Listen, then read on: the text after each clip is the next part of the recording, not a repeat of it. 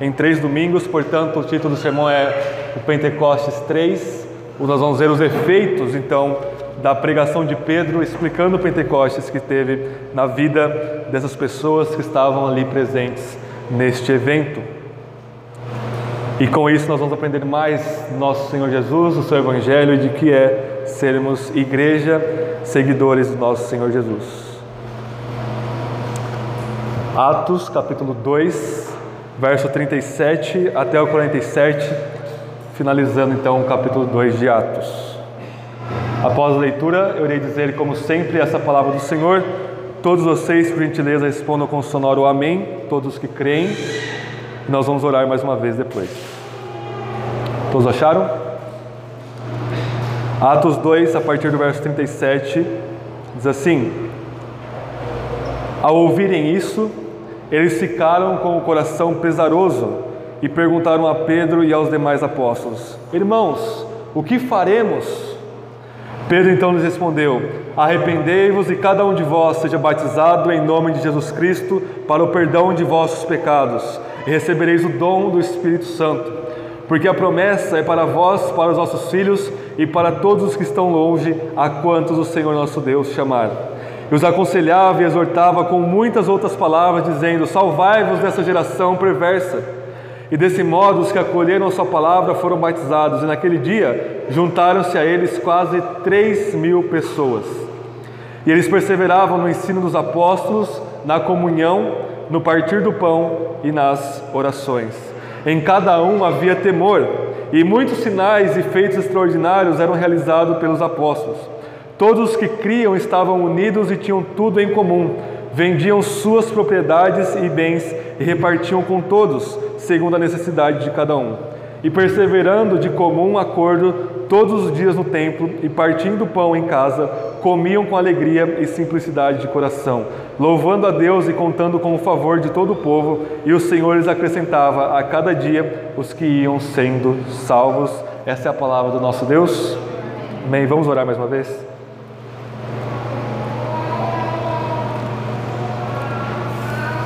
Senhor, estamos diante da Sua palavra, que é luz para nossas vidas, corações, para nossos pés. Que ela brilhe, ó Deus, em nossas trevas, que o Senhor resplandeça em nossos corações, que o Senhor nos dê olhos para ver, ouvidos para ouvir e um coração para amar e entender a Sua palavra, o Seu Evangelho, o Seu Filho Jesus. Senhor, que nós venhamos a nos arrepender dos nossos pecados, que através desta palavra o Senhor venha nos corrigir, o Senhor venha usar o seu cajado, que ainda que nos discipline, é o seu cajado que nos consola, nosso Supremo Pastor, que o Senhor venha nos guiar, que o Senhor venha nos dar amor, união e tudo isso que o Senhor seja glorificado e engrandecido em nós, entre nós e neste mundo caído. Tudo isso, ó Deus, nós te pedimos através do nosso Senhor Jesus Cristo, com fé nele, uma fé que o Senhor mesmo nos deu por pura graça, como nós acabamos de cantar. Em nome dele nós oramos. Amém e amém. Irmãos, toda a Bíblia fala sobre o Evangelho, sobre o que e quem é Cristo, o que Cristo fez por nós e não há nada mais poderoso na história deste universo do que a proclamação do Evangelho do nosso Senhor Jesus. Não há nem, mesmo se a gente pensar no dilúvio, aquele catástrofe que matou a humanidade ali da época de Noé, se a gente pensar no êxodo que repartir o mar para salvar Israel, se a gente pensar em todos os grandes acontecimentos da história, até mesmo se a gente pensar na própria criação do universo a partir do nada, através da simples e onipotente palavra do nosso Deus, ainda assim o Evangelho de Jesus Cristo proclamado é superior a todas essas coisas. Não somente porque ele nos salva, ele transforma pecadores como nós, mas porque ele nos une em um só povo. E o diabo sempre tenta fazer isso através de meios perversos e pecaminosos. Se a gente pegar o contexto da época de Jesus, os apóstolos, aqui de Atos, nós temos o Império Romano o maior império mundial desde então, dominando sobre tudo, com uma política all inclusive que incluía todos que se submetessem ao imperador romano, que aceitava todas as religiões. Havia uma ideologia imperial romana nessa época que chamava-se em latim Pax Romana, a paz do Império Romano, onde todo mundo pensava que estava vivendo uma prosperidade absurda, todo mundo era aceito, havia uma tolerância, tolerância muito grande, e eles pensavam que era um só corpo, um só, um só povo, o povo romano, mas isso não durou por muito tempo, o Império Romano é destruído,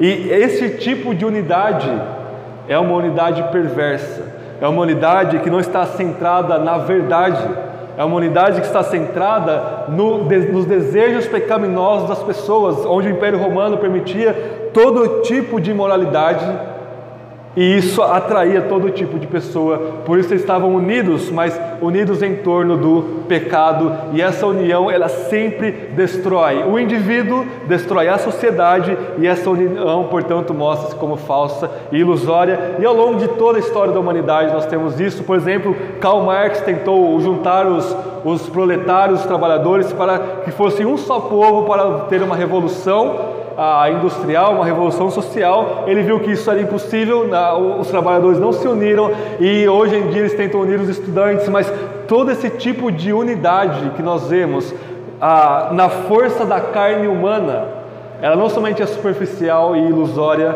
ela é absolutamente passageira, mas também ela é falsa, porque ela é pecaminosa e ela não une o coração das pessoas. Aqui nós temos o início da igreja, as pessoas sendo transformadas e elas estão voluntariamente, alegremente, desejosamente unidas, como se elas fossem um, e elas de fato são um em Cristo Jesus. E o verso 37 começa então Pedro, nós vimos semana passada pregando sobre o Pentecostes, ele cita Joel 2, ele cita o Salmo 16, ele cita o Salmo 110, tudo isso para falar do nosso Senhor Jesus.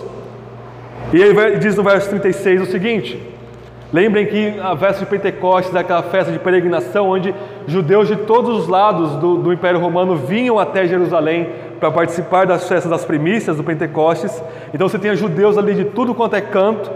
E ele diz então, verso 36: Portanto, toda a casa de Israel fique absolutamente certa de que esse mesmo Jesus, a quem crucificastes, Deus o fez Senhor e Cristo. E essas palavras entram no ouvido e rasgam o coração dessas pessoas. Então, o verso 37 começa dizendo: Ao ouvirem isso, todo o sermão de Pedro, eles ficaram com o coração pesaroso e perguntaram a Pedro e aos demais apóstolos: Irmãos, o que faremos? E é um processo inverso do que a gente tem nas igrejas evangélicas desde o século passado, com um sujeito completamente herético chamado Charles Finney. Charles Finney, ele começou a dizer que ao pregar o evangelho você precisava usar métodos e técnicas de persuasão humana. Então ele colocava uma cadeira, uma fileira especial aqui de cadeiras para aqueles que estavam arrependidos e aqueles que estavam desejosos em aceitar Jesus. E no final do seu sermão, ele chamava as pessoas a vir à frente e as pessoas então vinham, sentavam aqui na, na fileira aqui dos arrependidos, a gente pode dizer assim. Então ah, começou-se a ter o famoso chamado ou apelo ao culto. E apelar não é errado, nós fazemos apelo todos os domingos. Nós temos que apelar e chamar os pecadores ao arrependimento. Isso sempre existiu. Mas não essa técnica humana e carnal manipulativa, onde, vamos supor, o Felipe vem aqui faz um fundo todo emotivo, eu venho, trago aquela mensagem tocante, uso a ceia do Senhor para ressaltar ainda mais os pecadores, e eles vêm à frente. Isto é absolutamente carnal, antibíblico, e o diabo ah, nos deu uma rasteira nesse sentido. E por que que Finney fazia isso? Se vocês lerem os livros dele, ele vai dizer que ele não crê que nós somos radicalmente pecadores. É o que nós chamamos de pelagianismo. O pelágio vai dizer que nós nascemos bons, nós nascemos puros, nós nascemos como Adão foi criado, inocentes e santos, e é a, a sociedade que nos corrompe. O que Rousseau e Hobbes em tempos modernos vão falar a mesma coisa no sentido totalmente secular, mas ele não acreditava nisso. Ora, então é muito óbvio, se as pessoas não são inerentemente pecadoras, basta eu manipulá-las para que elas acreditem na verdade, não importa o meio que eu use para manipulá-las, o que importa é elas virem à frente e aceitar Jesus. Este método é completamente antibíblico. O que nós temos aqui então no verso 37 é esses pecadores vindo até Cristo até Cristo. Eles vindo até os apóstolos, não os apóstolos chamando. Pedro termina de pregar. Estejam certos disso. Jesus é Senhor e Messias. Eles vêm até Pedro. Irmãos, o que nós vamos fazer? E a minha tradução aqui diz que eles estavam com o coração pesaroso, mas coração pesaroso não traduz o peso do texto original. O peso do texto original, a gente tem a palavra em inglês que traduz muito bem, que é o piercing, que a gente tem os nossos piercings que muitos usam de o que, que a gente faz quando a gente coloca um piercing? A gente fura de um lado para o outro. Esse é o sentido do texto grego aqui, é perfurar. Eles estavam com o coração transpassado, como por uma espada de dois gumes que divide a alma e o espírito, como diz Hebreus 4. Eles estavam com o coração dilacerado pela palavra de Pedro. E isso é muito óbvio quando a gente tem esse sentido de que as pessoas são absolutamente pecadoras e que não adianta você fazer manipulações psicológicas e externas. Você precisa rasgar e destruir o coração das pessoas, no sentido de ah, aniquilar tudo quanto é ídolo, tudo quanto é falsa fé e falsa esperança na vida dessas pessoas. E é assim que começa essa última porção do, evento de Pentecostes, nós vamos ver três coisas nesta manhã. Nós vamos ver o Evangelho, a pregação do Evangelho transformando indivíduos, versos 38 e 39. Nós vamos ver ela transformando e, e criando uma nova comunidade, então seus efeitos uh, comunitários ou eclesiásticos, versos 40 a 42. E do 43 ao final nós vamos ver os efeitos sociais que tem o Evangelho do nosso Senhor. Verso 38 começa dizendo o seguinte. Ao responder a pergunta o que eles deveriam fazer para serem salvos, Pedro então lhes respondeu: Arrependei-vos e cada um de vós seja batizado em nome de Jesus Cristo para o perdão de vossos pecados, recebereis o dom do Espírito Santo. Então a primeira coisa que Pedro fala e ordena, na verdade, porque isso aqui é o imperativo, é arrependei-vos. E normalmente a gente tem essa noção de arrependimento, de uma noção ah, de obras, e isso não está errado. A gente precisa abandonar os nossos caminhos aos pecados, dar a meia volta, isso quer dizer arrependimento, e começar a seguir a Cristo e os mandamentos de Deus. Isso está correto. Mas o texto original de arrependimento é metanoia, e noel significa mente, e meta significa transformação, mudança. É uma mudança de mente, ou é uma mudança de mentalidade. mentalidade não é apenas pensamentos, irmãos. Mentalidade envolve tudo que nós somos, tudo que nós, todo o nosso coração e a nossa alma. É o modo em que nós olhamos o mundo, interpretamos o mundo. E isso é muito superior a, a, a meros pensamentos. Então não basta você exteriormente, como diria Charles Finney, abandonar certas práticas abandonar certo linguajar, abandonar certas companhias e você vestir determinada roupa, aderir a um determinado vocabulário gospel e você achar que você está arrependido. Isso é um falso arrependimento. Um arrependimento que é meramente externo não é arrependimento de forma nenhuma. É apenas um remorso que você está sentindo ali no momento e você sabe que pela ordem a que as coisas são, é muito melhor você ser abençoado por Deus do que abençoado, você ser salvo do que você ser condenado. Então você faz estes sacrifícios religiosos todos os dias ou todos os domingos. Mas arrependimento aqui é uma mudança de mentalidade, ou seja, todo o seu ser morre o modo como você via o mundo, sentia o mundo, desejava as coisas, é completamente quebrado e um novo ser emerge dali, com uma nova mentalidade. Antes você odiava Cristo, ignorava Cristo e a Sua palavra, agora você, a única coisa que importa é o que, que eu preciso fazer para agarrar a Cristo pela fé. É uma mudança de mente. É obviamente, quando você muda a sua mentalidade, você vai mudar o seu exterior. Obviamente isso. Mas não quer dizer que você muda o seu exterior, você muda o seu coração. E de novo, se você está pensando isso, você está sendo enganado pela mesma heresia que corre desde Pelágio dizendo que nós somos bons. Porque se você crê nessa mentira diabólica de que você é bom, ora, você não precisa tratar aqui dentro. Você não precisa de uma cirurgia de coração. Você precisa de um band-aid externo.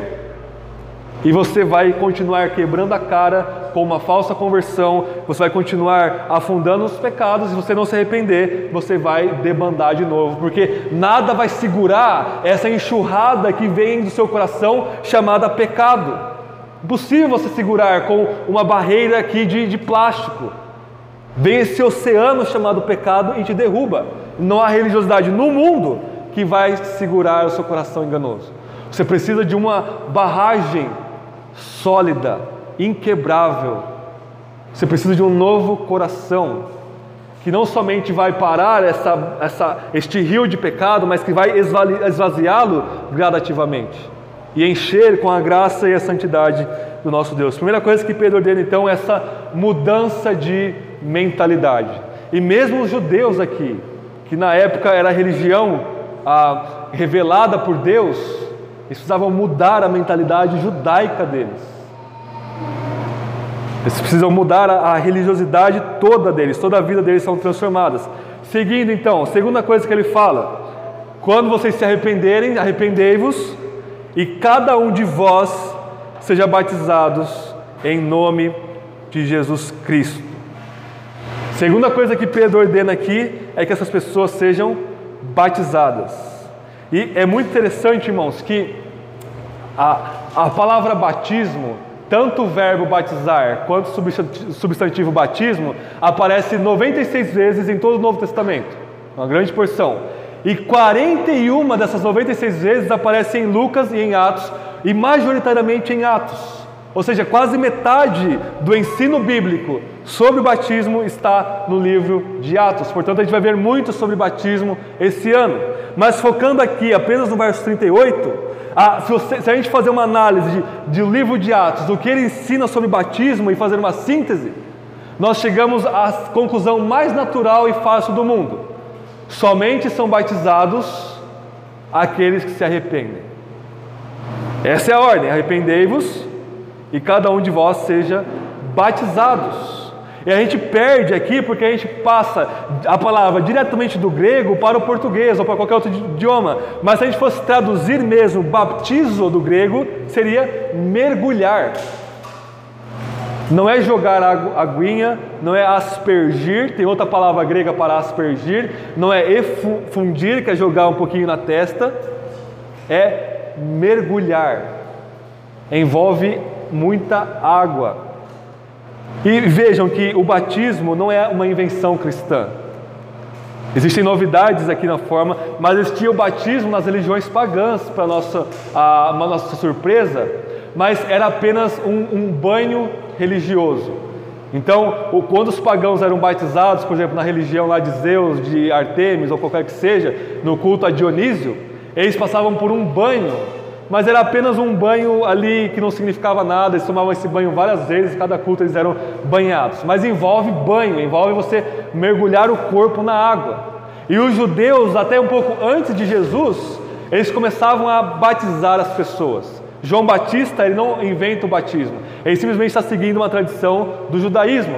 Mas qual que é o ponto do judaísmo? Não era, você não precisava se arrepender, você não precisava, ah, não era um rito de iniciação como é na fé cristã, eles simplesmente iam no rio ou em alguma bacia grande, mergulhavam a pessoa dizendo: Olha, agora você está purificado, se você pecar de novo, você vem e te, mergulha de novo. Era um símbolo de purificação. Mas aqui está um trelado, um significado mais denso aqui. Porque aqui se torna um símbolo da conversão da pessoa, portanto, o batismo é feito uma só vez na vida dessas pessoas. Arrependei-vos e sejam batizados em nome de Jesus Cristo. O que significa em nome de Jesus Cristo? Significa que tanto quem batiza e mais ainda quem é batizado precisa conhecer de forma relacional e de forma com fé Jesus Cristo. O nome de Jesus é a mesma coisa que a pessoa de Jesus. Ou seja, para você ser batizado, você precisa se arrepender dos seus pecados após ouvir a pregação do Evangelho que é o que está acontecendo aqui, e você precisa ser batizado em nome de Jesus, ou seja, você precisa estar relacionado, ter uma relação com Jesus. E eu nem preciso falar que bebês nem se arrependem e nem conhecem a Jesus. Eu nem preciso falar que a igreja primitiva do século I, a igreja apostólica, nunca batizou um bebê sequer. O século II não há nenhuma menção a batismo infantil. O século III, os primeiros pais da igreja, os principais teólogos começaram a falar do batismo infantil, começaram a falar de forma crítica, falar para não fazer isso. E só no século IV, ao unir a igreja com o Império Romano, agora ao você ser cristão e você ser cidadão romano, é a mesma coisa, agora você precisa adentrar a cidadania romana, você adentraria a igreja, então você batiza. Não tem nada a ver com o ensino bíblico sobre o batismo, e nisso os reformadores estavam redondamente enganados, porque eles tinham que preocupar com muitas coisas, com a doutrina da salvação, eles não tiveram tempo de meditar sobre o batismo, e graças a Deus pelo século XVII, que começa então a retornar às origens deste ensino, baptizar, mergulhar na água, era então a segunda coisa que eles deveriam ser feitas. Terceira coisa, então, eles obteriam o perdão dos seus pecados. Não que o batismo, inerentemente, o próprio Pedro na sua carta vai dizer que o batismo não é a remissão de pecados, mas é um símbolo, mas está tudo atrelado a um combo aqui. Você crê no nome de Jesus, você se arrepende, seus pecados são perdoados, você recebe o Espírito, que é a última, a quarta coisa desse versículo, e você é batizado. Vocês verem depois, a gente vai ver Atos capítulo 8, capítulo 10, capítulo 16, 18, onde nós temos outros batismos, a ordem era, eles se convertiam, recebiam o Espírito no mesmo momento ali, o Espírito, na verdade, efetuava a conversão e depois eles eram batizados. Então Pedro ordena quatro coisas aqui: se arrependerem, serem batizados, receberem perdão pelos seus pecados e receber o dom do Espírito Santo. Ou seja, os mesmos, ah, o mesmo dom que vocês estão vendo aqui nessas 120 pessoas, vocês agora, peregrinos em Jerusalém, vão receber a mesma coisa se vocês fizerem isso, se arrependerem, crerem em Jesus e serem batizados. Ser batizado em nome de Jesus é exercer fé em Jesus e descer a água, as águas do batismo. Verso 39. Porque a promessa é para vós, para os vossos filhos e para todos que estão longe, a quantos o Senhor nosso Deus chamar. E aí uma pessoa que entende que precisa batizar os seus bebês, vai vir com toda essa carga da tradição nesse texto e vai dizer, olha, aqui está dizendo que o batismo é para os meus filhos. Irmãos, isso é uma má vontade imensa para com o texto. Basta a gente ler, verso 39, vamos ler novamente. Porque a promessa, qual que é a promessa? O que, que tem na última palavra do versículo 38? Receber o dom do Espírito Santo. Jesus disse: Vocês receberão o Espírito da promessa, Atos capítulo 1, versículo 8. A promessa aqui não é o batismo, o batismo nunca é dito como uma promessa. A promessa, obviamente, é a recepção do Espírito Santo. E por que, que ele diz a promessa, ou seja, o Espírito, é para vós, para os vossos filhos e para todos que estão longe? Porque ele acabou de citar Joel capítulo 2. E Joel capítulo 2, a gente viu semana passada, diz que nos últimos dias Deus derramará o seu Espírito sobre todas as pessoas dentro do seu povo, e os filhos e filhas dessas pessoas vão profetizar, ou seja, vão receber o Espírito. Portanto, a promessa do Espírito é primeiramente para os judeus que se convertem, né, para os filhos deles que se convertem, e aqui acrescenta o Evangelho para todas as pessoas. Ele diz: para todos os que estão longe. E aí ele vai explicar o que significa para vocês, para os vossos filhos e para quem os, e para todos que estão longe. A última, última frase: a quantos o Senhor nosso Deus chamar. Ele não diz e a quantos Deus chamar, ele diz a, isto é, a quantos o Senhor nosso Deus chamar. Ou seja, se Deus chamar os judeus, se Deus chamar os descendentes dos judeus que estavam lá, e se Deus chamar os gentios, todos esses que Deus chamar, esses vão receber a promessa do Espírito Santo. Mas a parte de toda essa polêmica que a gente precisa a, a, a nos defender aqui, o que Pedro está dizendo é: o que, que nós precisamos fazer? Nós precisamos, a nível individual, e todos os termos aqui são individuais, vocês precisam se arrepender individualmente, vocês precisam, cada um de vós, ser batizado em nome de Jesus, e cada um de vós receber perdão dos pecados, e cada um de vós receber o dom do Espírito Santo. Ou seja, precisa haver uma transformação individual da sua vida. Você precisa receber a promessa do Espírito em você mesmo. Não basear na igreja, não basear na sua família, você precisa você ser salvo. Mas não com essa mentalidade que a gente tem hoje de que a salvação é individual, então cada um que se vira. Não, mas primeiramente você precisa se consertar com Deus. Não através de obras, como a gente acabou de cantar, através de fé e arrependimento, através do nosso Senhor Jesus. Segunda coisa que ele fala aqui, verso 40 ao 42, é o seguinte: e os aconselhava e exortava com muitas outras palavras. Então ele continuou ensinando e pregando ali depois disso, dizendo: Salvai-vos dessa geração perversa, ou seja, saiam, livrem-se, façam um êxodo, saiam correndo dessa geração perversa. Verso 41. Desse modo, os que acolheram a sua palavra foram batizados, e naquele dia juntaram-se a eles quase 3 mil pessoas. E aqui tem um ensinamento muito importante para nós, né? Porque a gente preza pela unidade a partir da verdade, porque isso é o ensino bíblico. A gente não precisa a, a, juntar um milhão de pessoas a partir de uma mentira, conforme os falsos evangelhos por aí tentam fazer. E nós precisamos ter a verdade e a unidade em volta dela. E por causa disso a gente tem essa mentalidade de igreja pequena. A gente tem essa mentalidade de ministérios fracassados como algo que deve ser elogiado e algo que deve ser incentivado. E aí o meu amigo, o pastor Iago, lá do norte, ele fez esse vídeo, não é uma crítica a ele, mas nós precisamos tirar essa mentalidade de que números é algo errado. É errado se a gente enfatizar apenas os números da igreja e não ao crescimento espiritual da igreja. Mas a partir do momento que a igreja está espiritualmente crescendo, naturalmente, e todo naturalmente na igreja é sobrenaturalmente, a igreja vai crescer de forma numérica. Você precisa ter medo disso. O meu desejo é que a nossa igreja local tenha 20 mil membros e separe em 40 comunidades de, de, de 500 pessoas ao redor dessa região aqui. E nós, que nós venhamos a enviar centenas e centenas de missionários para todos os lugares do mundo. A gente não precisa ter essa mentalidade de que ah, nós estamos aqui a, a última vanguarda do Evangelho, a gente precisa se proteger e, e, ficar aqui com 10, 15 membros, como era quando eu cheguei aqui há 8, 9 anos atrás. A gente precisa crescer, primeiro e principalmente espiritualmente, mas o crescimento numérico é algo que a igreja primitiva sempre tinha, sempre prezava, sempre buscava por quê, irmãos? Porque são mais pessoas glorificando a Deus, Deus é mais glorificado, o Evangelho é mais engrandecido e isso ah, nos edifica mais, nos alegra mais e Deus é mais exaltado. Não há nada de errado nisso. Então tem essa transformação ah, comunitária aqui, acrescentando números à igreja, 3 mil pessoas num só sermão é convertida aqui, verso 42. E aí vai dizer qual era a vida daquelas 3 mil e 500 pessoas, porque já havia 500 discípulos, agora são mais 3 mil, 3, uma igreja de 3.500 pessoas faziam o quê?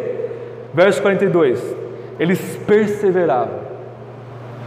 E eles perseveraram nessas quatro coisas: no ensino dos apóstolos, na comunhão, no partir do pão, que pode ter um significado duplo, pode se referir tanto à ceia quanto a refeições comunitárias mesmo, comer junto, que era algo muito significativo no primeiro século, você comer junto com a pessoa, você está abrindo a sua casa e o seu coração para aquela pessoa, tendo a comunhão a mais profunda que você possa ter com essas pessoas, e em oração, final do verso 42. E perseverança, irmãos, é o que? É você fazer a mesma coisa sempre. Não é novidade, não é você querer buscar algo novo na sua vida, uma nova experiência com Deus, um novo encontro com Deus. Não, é perseverar, é caminhar na mesma direção, fazer as mesmas coisas. E, e, a gente tem essa tendência, por causa do nosso pecado, de quando a gente olha pela primeira vez uma paisagem belíssima, a gente fica, ó, oh, que paisagem maravilhosa, glória a Deus por isso, isso mostra a beleza a grandeza, a sabedoria de Deus. E a gente passa por lá, a gente pega esse trajetório do trabalho e olha para a mesma imagem dia após dia, e aquela imagem se torna corriqueira, se torna cinza, e a gente nem liga mais para aquela imagem. E é por isso que a vida cristã é chamado ao arrependimento diário, porque a gente precisa fazer as mesmas coisas com um encantamento maior e não com desencantamento. Ou seja, com mais brilho, ver cada vez mais profundidade, beleza e verdade naquilo que a gente faz e não menos. Quando a gente faz menos, o que a gente viu hoje na escola da Bíblia? Jesus disse: se você perde o primeiro amor, você se arrepende. Se você não se arrepende, eu vou vir contra ti e te destruo. Basicamente é isso que a gente vê na escola da Bíblia hoje. Eles perseveraram no ensino dos apóstolos, ou seja, na palavra de Deus, no ensino bíblico, ou seja, todos os dias os apóstolos ensinavam eles, eles tinham o Antigo Testamento com a palavra de Deus, e agora a gente tem o Novo Testamento.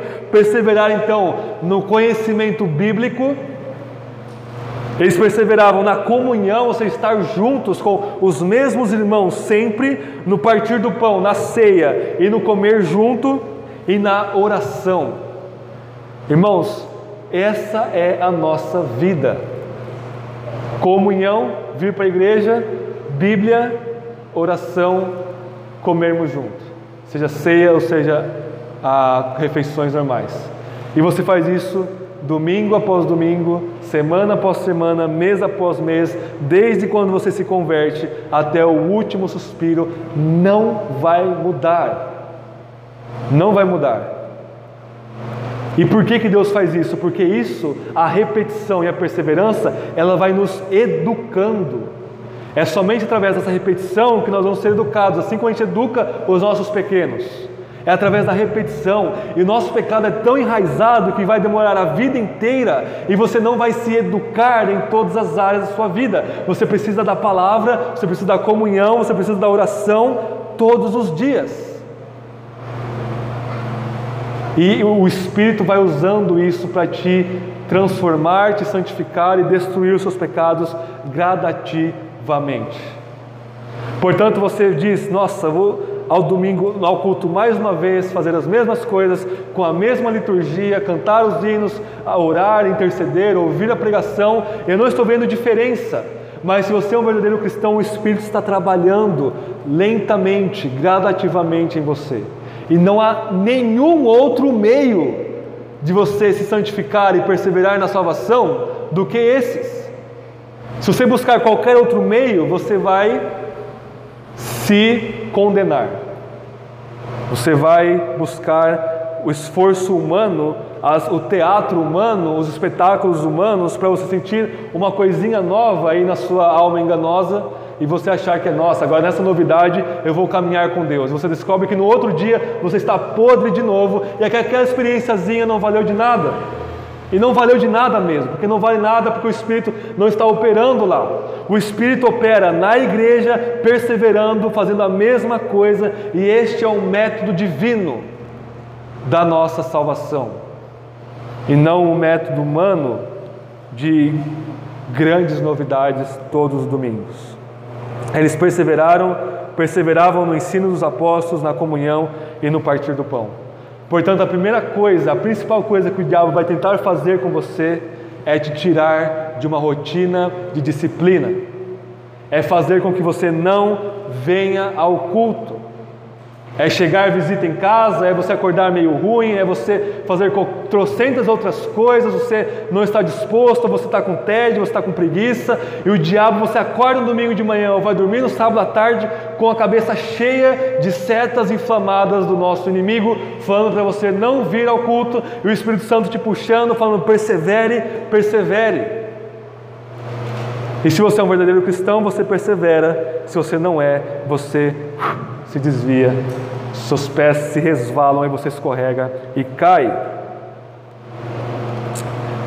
Não somente há uma mudança na comunidade de fé, mas também uma mudança na sociedade. Vejam o verso 43. Em cada um havia temor. Todos esses 3.500 membros convertidos e batizados temiam a Deus. Havia uma diferença quando você olhava para eles, havia um temor de Deus. Muitos sinais e feitos extraordinários eram realizados pelos apóstolos. Verso 44: Todos os que criam estavam unidos e tinham tudo em comum. Vendiam suas propriedades e bens e os repartiam com todos, segundo a sua necessidade e a necessidade de cada um. A partir da década de 70 do século passado, surge uma teologia chamada Teologia da Libertação, e não há nenhuma outra teologia que mais escravize do que essa com o nome de libertação, onde vai casar o marxismo, o socialismo com a fé católica e depois vem para a igreja evangélica através da missão integral. E o que essas pessoas vão dizer, esses lobos vão dizer, é que o marxismo são as lentes corretas para você ler a palavra de Deus. Você precisa ah, a quebrar então o sistema capitalista, essa é a sua luta, isso é evangelismo, e você precisa, eles vão dizer, ah, o evangelho, você precisa pregar o evangelho, você precisa fazer obras sociais. A igreja sempre fez isso, mas não com lentes marxistas. Eles vão dizer que esta passagem em Atos prova que o comunismo era a prática da igreja cristã, que é outra palavra para a fé cristã. Mas é uma má vontade imensa, de novo, com o texto. Veja comigo verso 45. Vendiam, qual que é o pronome possessivo que está aqui? Suas propriedades. Vendiam suas propriedades. O que o comunismo vai dizer? Você não tem propriedade. Tudo pertence ao Estado e o Estado então distribui obrigatoriamente, demandamente, ele distribui obrigatoriamente tudo entre todos. O que você tem aqui é uma defesa da propriedade privada, que não é coisa de liberal, é coisa de Deus. Não furtarás implica que nós temos propriedades que Deus graciosamente nos concede para que nós cuidamos, mas não perdamos o foco aqui. Eles vendiam as suas propriedades e bens e repartiam com todos segundo as necessidades de cada um. A gente precisa fazer uma distinção na Bíblia de dois tipos. Existem textos que são descritivos e existem textos que, estão, que são prescritivos. Os textos descritivos, eles apenas descrevem os eventos das coisas, e os textos prescritivos, eles prescrevem normas para nós. Por exemplo, você lá lê Davi adulterou com Batseba e matou o marido dela, Urias. Isso é um texto descritivo. Você não pode chegar e dizer, ah, Davi adulterou, eu vou adulterar também, porque está na palavra de Deus. Não. A prescrição é o oposto disso. Não adulterarás. Portanto, a prática de você vender os seus bens aqui é algo prescritivo ou descritivo? Existe um mandamento aqui, cada cristão precisa vender os seus bens e distribuir entre os outros? Não. É uma descrição da igreja primitiva. Mas como a gente crê que conforme Paulo diz em 1 Timóteo 3,16, que toda a palavra de Deus é inspirada e é útil para nos ensinar, nós podemos tirar princípios daqui. E qual que é o princípio? É o princípio de ajudar o próximo. É o princípio de, de uma nova mentalidade arrependida, uma mentalidade agora egoísta morre e uma mentalidade altruísta emerge, cristocêntrica, e diz: Esses meus irmãos pobres, estão passando necessidade. Eu tenho minha casa, mas eu tenho também uma outra casa que eu estou ganhando aluguel. Eu vou vender essa casa, vou pegar esses 300 mil reais e vou distribuir para esses mil irmãos. Estou ah, atualizando e trazendo aqui o contexto desses 3.500 pessoas para que eles não tenham necessidade de comida. É isso que eles faziam voluntariamente, alegremente, e isso é um resultado imediato de uma mentalidade nova, de uma mente transformada, de uma pessoa arrependida. Este é o princípio aqui. Se você vê uma pessoa passando necessidade e você tem dinheiro, você ajuda ela. É, eu não estou entrando em questão de esmola, se é certo ou não. Eu estou falando de você ajudar quem precisa. Você tem um irmão que está se matando de trabalhar, mas mesmo assim não consegue pagar suas contas. O irmão que perde o emprego tem lá vários filhos para sustentar. Se nós não ajudarmos essas pessoas, nós precisamos fechar nossa porta e cada um vai para sua casa e a Igreja Batista Reformada em Datuba se desfaz. Porque isso não é ser igreja. Ser igreja transforma as pessoas transforma as necessidades, conforme Paulo vai dizer: não tenham o que é vosso, como o que é vosso propriamente dito, mas como se fosse do próximo. Ou seja, como se tudo que nós tivermos pertencessem aos nossos irmãos e irmãs. E vice-versa, porque nós somos o que? Uma família. Uma família unida. Verso 46. e perseverando de comum acordo todos os dias no templo, eles tinham um culto todos os dias, descritivo ou prescritivo. Não está mandando a gente ter culto todos os dias, mas essa era a prática deles.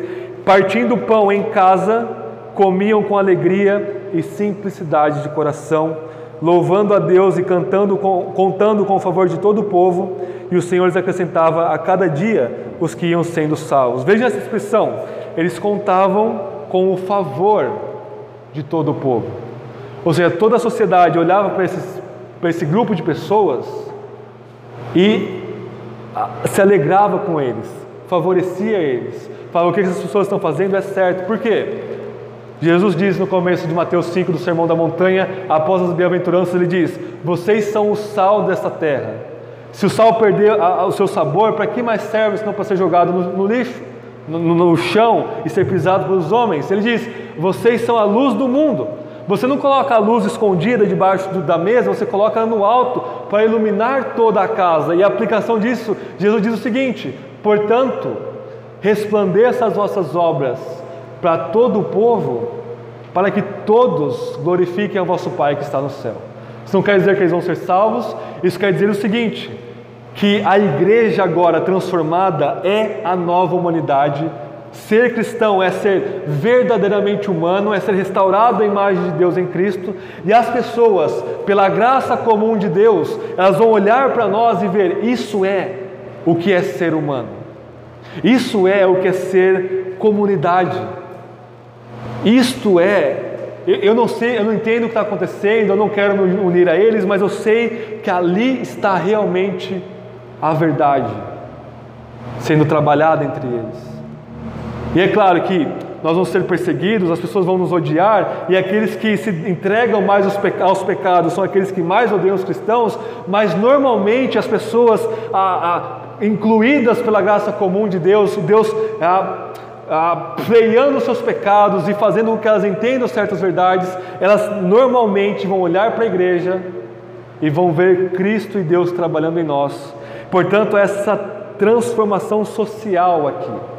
A sociedade é mudada onde o Evangelho chega.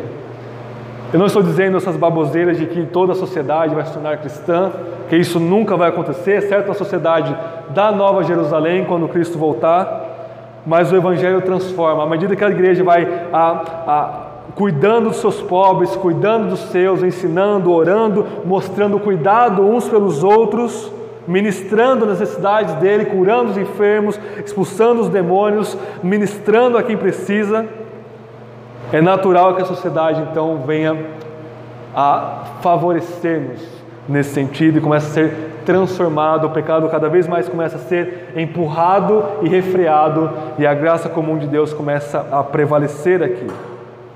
Portanto, o Evangelho transforma indivíduos, transforma e cria a igreja, e na medida da graça de Deus, ele vai transformando também, em termos e em partes, a sociedade em que vivemos. Eu quero terminar com três aplicações para nós.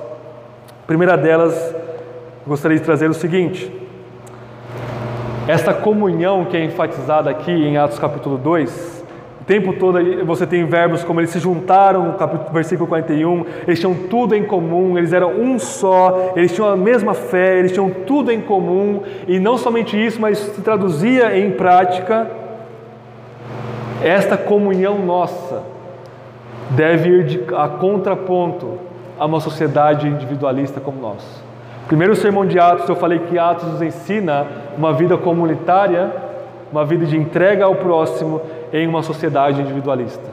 Irmãos, assim como o peixe não sabe que está molhado por causa do oceano ao seu redor, nós não sabemos o quanto nós somos influenciados pela nossa cultura, porque nós estamos imergidos nessa cultura. Uma cultura absolutamente individualista onde eu somente vou ajudar o meu próximo se eu for engrandecido, se eu for ter benefício, se eu vou aparecer, eu, eu, eu. E isso, desde Adão até o último homem, vai caracterizar todas as sociedades humanas. A sociedade de Jerusalém aqui em Atos e a sociedade de Datuba aqui no 2021. E nós somos influenciados por isso, irmãos. E talvez você diga, ah, hoje eu entendi, eu me arrependi, eu creio que eu devo viver uma vida dada ao meu irmão. Amanhã, o diabo começa a roubar essa palavra de você, você começa a esquecer disso, você começa a assistir a sua TV, você começa a ver propagandas, você vai para o trabalho, você ganha o seu dinheiro e você vai de novo escorregando para uma vida individualista. E você por isso que você precisa perseverar para quebrar isso. Você precisa quebrar esta maldita vida individualista que nós somos entregues e influenciados todos os dias. Porque se você é individualista e se você persevera no individualismo, você não é cristão. O Espírito não está trabalhando em você. Se pelo contrário você está sendo quebrado e transformado e perseverando no Espírito, Ele vai cada vez mais te lançando numa vida de comunhão, de ter tudo em comum com seus irmãos. Segundo lugar, Ser ensinável, se é que essa palavra existe, é um fruto da conversão. Eu vou repetir: você ser uma pessoa ensinável, aberta ao ensino, é um fruto da conversão. O que, que essas três mil pessoas fizeram aqui? Elas foram convertidas pela pregação de Pedro. O que, que Pedro e os outros apóstolos fizeram? Dia a dia eles ensinavam essas pessoas. E tudo que os apóstolos falavam, eles criam e eles então começavam a, a, remoldar a vida deles em torno disso. Então, isso que significa perseverar no ensino dos apóstolos. Ou seja, a partir do momento que os pastores ou qualquer outro irmão está te ensinando a palavra de Deus de forma adequada, se você é um verdadeiro convertido, você está aberto a isso. Por mais que isso doa em você. Ah, o meu irmão me falou algo eu não gostei, ah, eu tenho praticado isso por anos, ah, o irmão vem me confrontar, eu vou, vou mudar para outra igreja. Eu vou ficar bicudo com esse meu irmão. Ah, o, o pastor não tem direito de falar isso de mim. Você está mostrando que você tem um coração duro, que não foi arrependido e quebrado pelo Espírito ainda ser ensinável, e não é somente, ah, o pastor aqui está ensinando, ou qualquer outro irmão está te ensinando, e você, amém, amém, eu concordo, eu estou de pleno acordo com isso, eu estou entendendo. Não, ser, ser ensinável é você ser transformado por isso, porque se você entra informação aqui e você não coloca ela em prática, quer dizer que ela, o seu coração duro barrou a informação da sua mão. E você não está sendo ensinável de novo, você está sendo apenas informável. Você está apenas recebendo informações e acreditando nelas ou não. Mas você ser ensinável, vejam que o ensino dos apóstolos mudavam a prática deles, porque eles perseveravam não só no ensino, mas na comunhão, no partir do pão e nas orações, e eles vendiam as suas propriedades para satisfazer as necessidades dos mais necessitados ser ensinável e você precisa se examinar se você está sendo, se você está ouvindo a pregação domingo após domingo e você está aberto a isso, se você está sendo ah, moldando a sua vida para ser transformado e adequado ao que é ensinado, ou você está apenas ouvindo e nada muda na sua vida. E em terceiro lugar, é uma pergunta, eu gostaria de terminar com essa pergunta: Por que você tem bens? Em outras palavras, porque você tem aquilo que você tem. Porque você tem sua casa, porque você tem seu carro, porque você tem seu salário, porque você tem seu emprego, porque você tem sua comida, sua roupa, tudo. Porque você tem o que você tem. Em outras palavras, por que, que Deus te deu o que você tem hoje? E nós estamos este ano nos reformando na questão financeira da nossa igreja. Mas se você perguntar para o Júnior para o Rafael por que, que eu devo poupar, por que, que eu devo ser um bom mordomo, eles vão dizer: não é para você ficar rico. Não é, Rafa? Não é, Júnior? Eles vão dizer isso. Não é para você ficar rico, é simplesmente você ser um mordomo fiel. Mas existe um a mais que eles vão te falar também, que Calvino já ensinava lá no século XVI. Calvino dizia o seguinte: se Deus vai te dar qualquer coisa, é para você ajudar o seu irmão que não tem. Você já parou para pensar nisso? Por que, que Deus está me dando aquilo que Ele está me dando? Tudo que você tem é um presente de Deus para você. E Ele não está te dando para você saciar os seus desejos individualistas carnais. Pensa, por que, que Deus está te dando o que Ele está te dando? Para que você possa Então, ter mais, e ao ter mais, você mostra que o individualismo o egoísmo foi quebrado da sua vida e você está ajudando o próximo. É por isso que Deus faz de alguns ricos e de outros pobres, para que os ricos sejam quebrados do seu orgulho, da sua ganância, ao dar aquilo que eles têm, e para que os pobres ah, não se engrandeçam e recebam ah, de forma muito ilustrativa o que é receber um dom de Deus. O que é você não ter nada espiritualmente, você não tem nada fisicamente, e tudo que você tem vem dos outros, no caso de uma pobreza extrema aqui, isso ilustra muito a nossa condição espiritual diante de Deus. Este é o esquema de Deus para os nossos bens.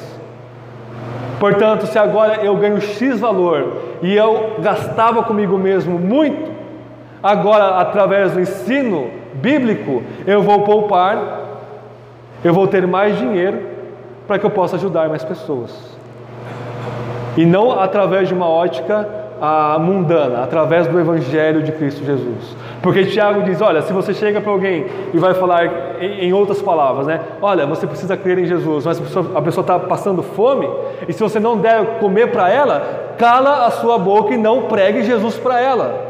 Isso não é marxismo, isso é Bíblia. É você precisar ajudar essa pessoa, então pregar o Evangelho para ela.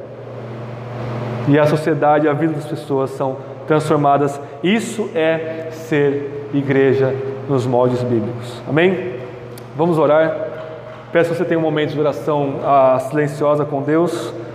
Todos nós venhamos a nos arrepender dos nossos pecados, crer em Jesus e transformar nossas vidas à luz da palavra de Deus. Depois nós vamos orar, ler a confissão de fé e cantarmos mais um hino.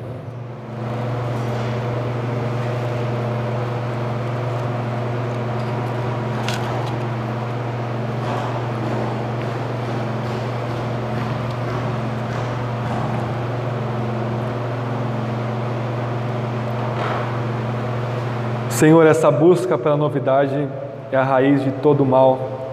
Adão e Eva eram para perseverarem na Sua palavra, obedecer ao Seu mandamento, expulsar a voz da serpente do jardim, comer da vida eterna e viver para sempre debaixo da Sua bênção. Então adentra a novidade, a serpente fala coisas que eles nunca ouviram ou pensaram, promete desejos saciados promete ah, um status equivalente ao divino, e isso, ó Deus, causou toda a tragédia em que nós vivemos desde então.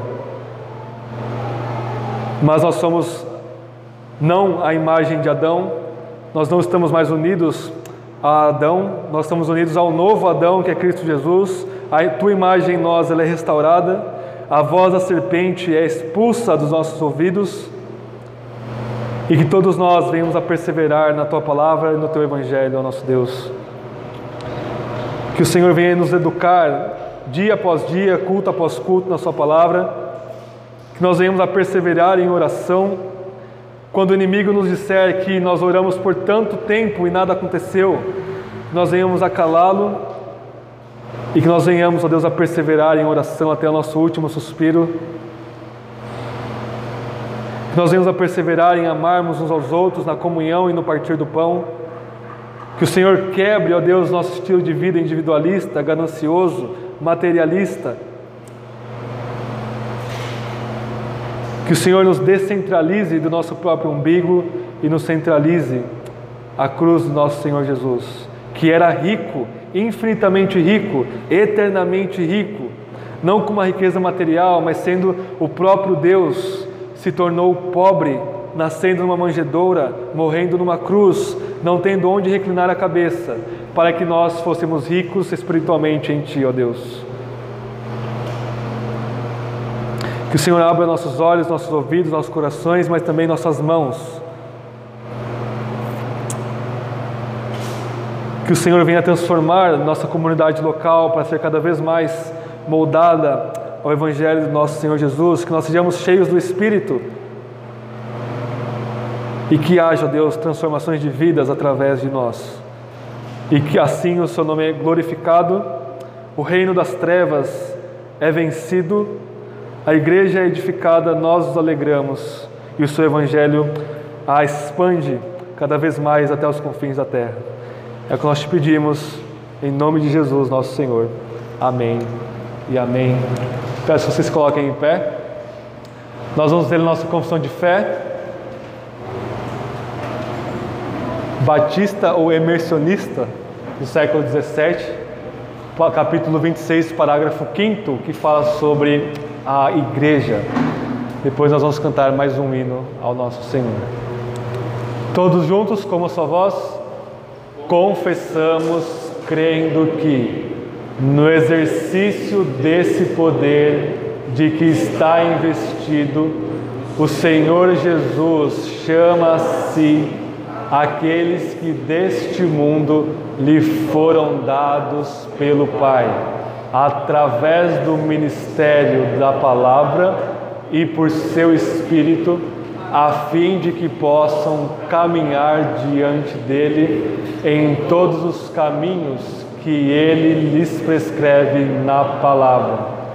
E manda que as pessoas assim chamadas caminhem juntas, formando sociedades locais, as igrejas, para a edificação mútua e a devida performance do culto público que Ele requer dos seus neste mundo.